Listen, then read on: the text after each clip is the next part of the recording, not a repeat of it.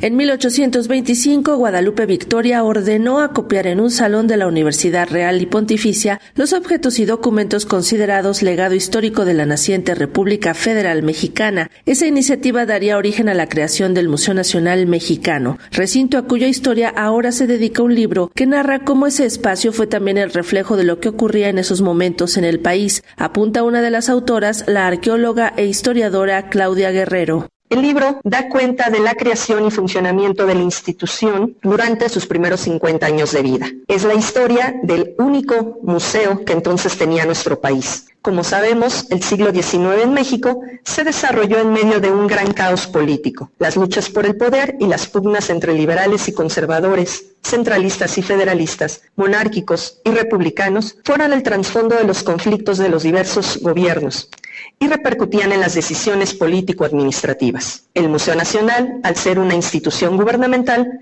se vio afectada por esta situación y de cierta forma fue el reflejo de lo que sucedía en el país. Fue por ello que continuamente se modificaba la instancia a la que debía quedar adscrito según la ideología política del gobernante en turno, por lo que su organización interna, su funcionamiento y hasta el tipo de colecciones que debía albergar cambiaba. Además, la situación económica del país la sufría el museo, por lo que continuamente se le reducía el presupuesto asignado, a veces hasta su completa desaparición. La creación del primer Museo de México fue muy importante. En él se conservaron piezas arqueológicas, históricas, etnológicas, naturales, además de códices y libros. A partir de sus colecciones luego se integraron las de los Museos Nacional de Antropología, Nacional de Historia, del Virreinato, de las Intervenciones y de las Culturas. Aunque aprobada por Guadalupe Victoria, la iniciativa de creación del museo fue de Lucas Salamán, el único conservador de aquel gabinete, lo cual supuso una serie de trabas para la dotación de presupuestos e incluso de una sede propia, señala la historiadora María Hernández.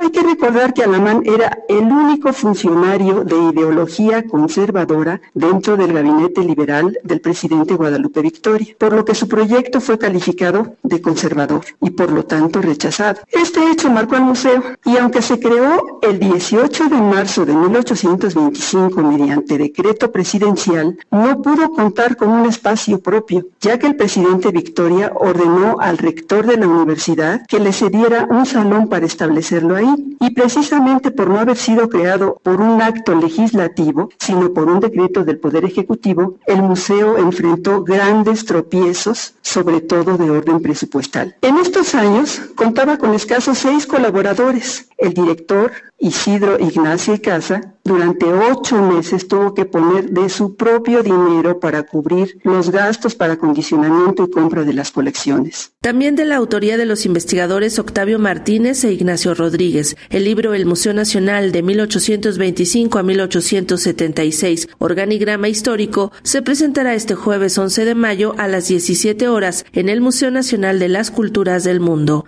Para Radio Educación, Sandra Karina Hernández.